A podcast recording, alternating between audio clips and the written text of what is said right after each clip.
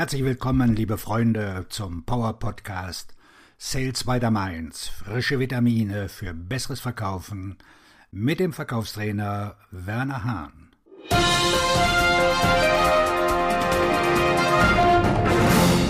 Heute mit dem Thema 5 Tipps, wie Sie mit Kaltakquise mehr Umsatz generieren. Sind Kaltakquise-Gespräche Ihr unbeliebtester Teil der Arbeit? Das muss doch nicht sein. Was kommt Ihnen als erstes in den Sinn, wenn Sie an Kaltakquise denken?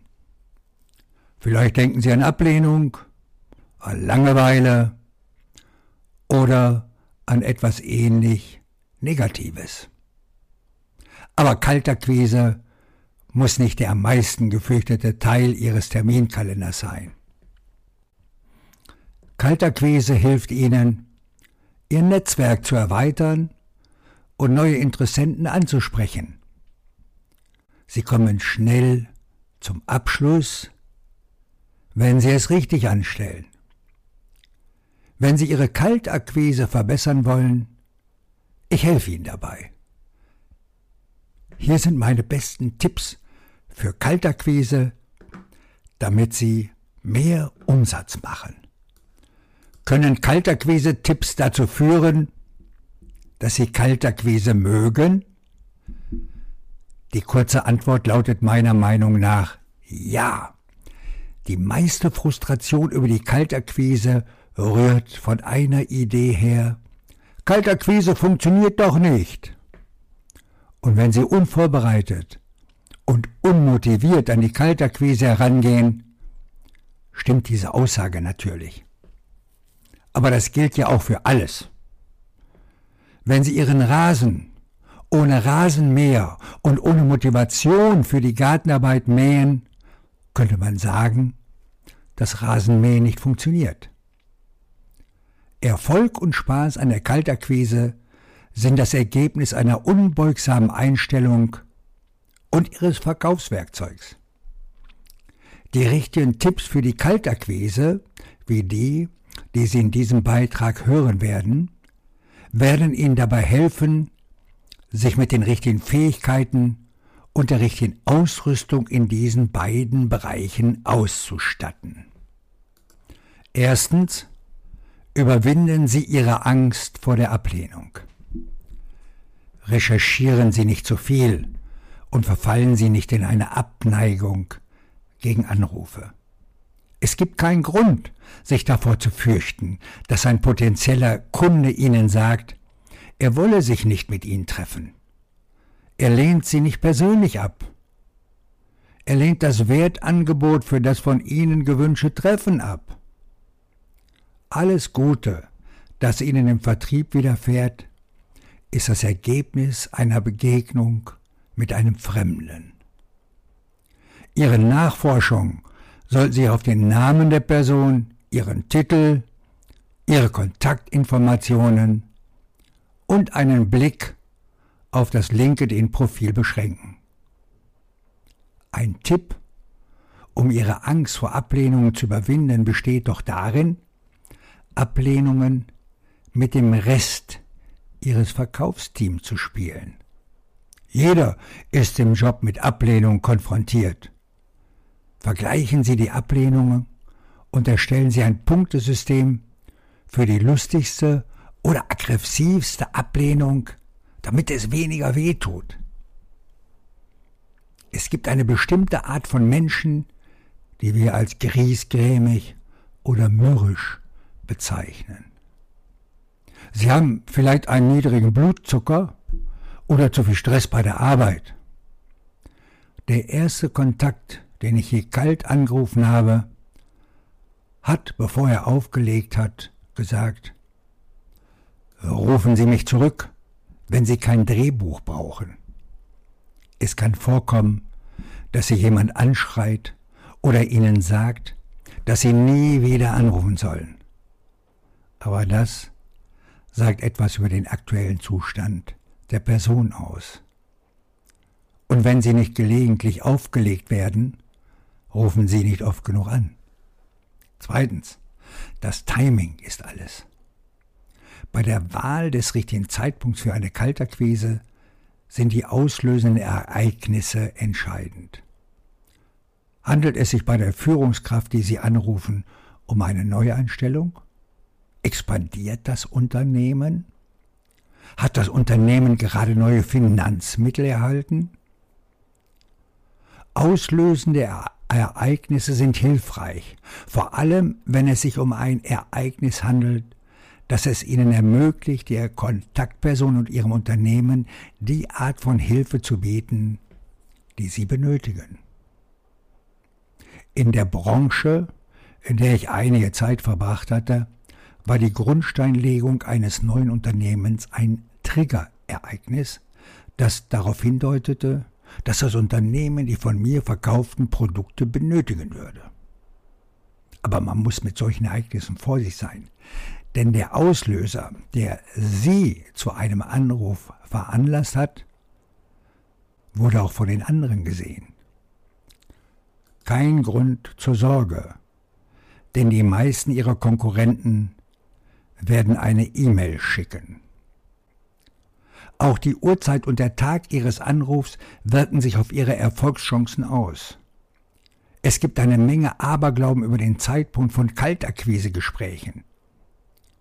Manche glauben, dass sie montags nicht anrufen dürfen und andere, dass der Freitag tabu ist.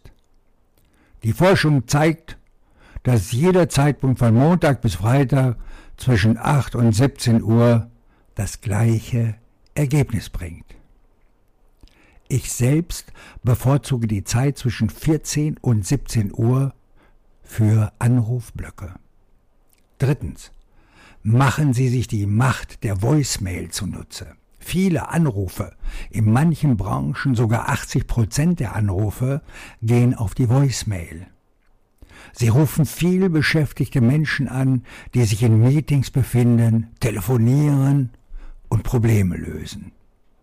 Nur wenige sitzen neben ihrem Telefon und hoffen auf einen Anruf von einem Vertriebsmitarbeiter. Weil das so ist, brauchen Sie eine Strategie, um eine Nachricht zu hinterlassen. Hinterlassen Sie eine aussagekräftige, klare Nachricht. Bitten Sie nicht um einen Rückruf. Der Grund, warum Entscheidungsträger keine Termine mit Verkäufern vereinbaren, liegt einfach darin, dass das werthaltige Nutzenversprechen verdammt schwach ist. Hinterlassen Sie eine Nachricht, in der Sie auf den Wert hinweisen, den Sie in einem Gespräch für den Kunden schaffen können. Bitten Sie Ihren potenziellen Kunden nicht zurückzurufen, denn er ist nicht auf der Suche nach Ihrem Geschäft. Sie verfolgen ihn. Versprechen Sie, sich zu einem späteren Zeitpunkt zu melden und halten Sie dieses Versprechen dennoch ein. Anstatt um einen Rückruf zu bitten, hinterlassen Sie eine Nachricht, dass Sie sich am nächsten Tag um 10 Uhr wieder melden werden. Das nennt sich DNS und steht für der nächste Schritt. Verpflichten Sie Ihren Gesprächspartner, den Weg mit Ihnen gemeinsam zu gehen. Wenn Sie dies mehr als einmal tun, wird der Kontakt Ihren Anruf wahrscheinlich annehmen, auch wenn er Ihnen mitteilt, dass er nicht interessiert ist. Aber das hat eben zur Folge, dass Sie auf die künftigen Gespräche auch verzichten und Sie Zeit haben für die neue Akquisition. Viertens. Verwenden Sie einen Gesprächsleitfaden, ein Skript. Ich bin ein großer Verfechter von Gesprächsleitfäden, wenn sie organisch eingesetzt werden. Sprechen Sie Ihren Leitfaden nicht roboterhaft ab, sondern nutzen Sie es als Anhaltspunkt, um den Verkauf voranzutreiben. Sie wollen nicht wie ein Drehbuch klingeln. Modulieren Sie stattdessen. Stimme erzeugt Stimmung, gerade am Telefon. Sie sollten jedoch aussagekräftige Leitfäden verwenden, die zu einem Gespräch und einem geplanten Treffen führen. Der beste Weg, um nicht wie ein Drehbuch zu klingeln, besteht doch darin, Ihre Gesprächsabläufe auswendig zu lernen und sie mit jemandem aus Ihrem Team zu proben. Der beste Weg, ein Skript zu verwenden, ist es auswendig zu lernen, sodass Sie es Ihrem potenziellen Kunden nicht vorlesen müssen. Mit Ihrem Skript können Sie sich darauf vorbereiten, alle Einwände zu überwinden. Es gibt nur einen einzigen wirklichen Einwand, den Sie bei einer Kaltakquise hören werden, ganz gleich in welcher Sprache der Gesprächspartner ihn äußert. Das klingt nach Zeitverschwendung. Solange Sie kein Wertangebot haben, das für Ihren Gesprächspartner einen Mehrwert schafft, hat er recht, wenn er Ihre Anfrage ablehnt.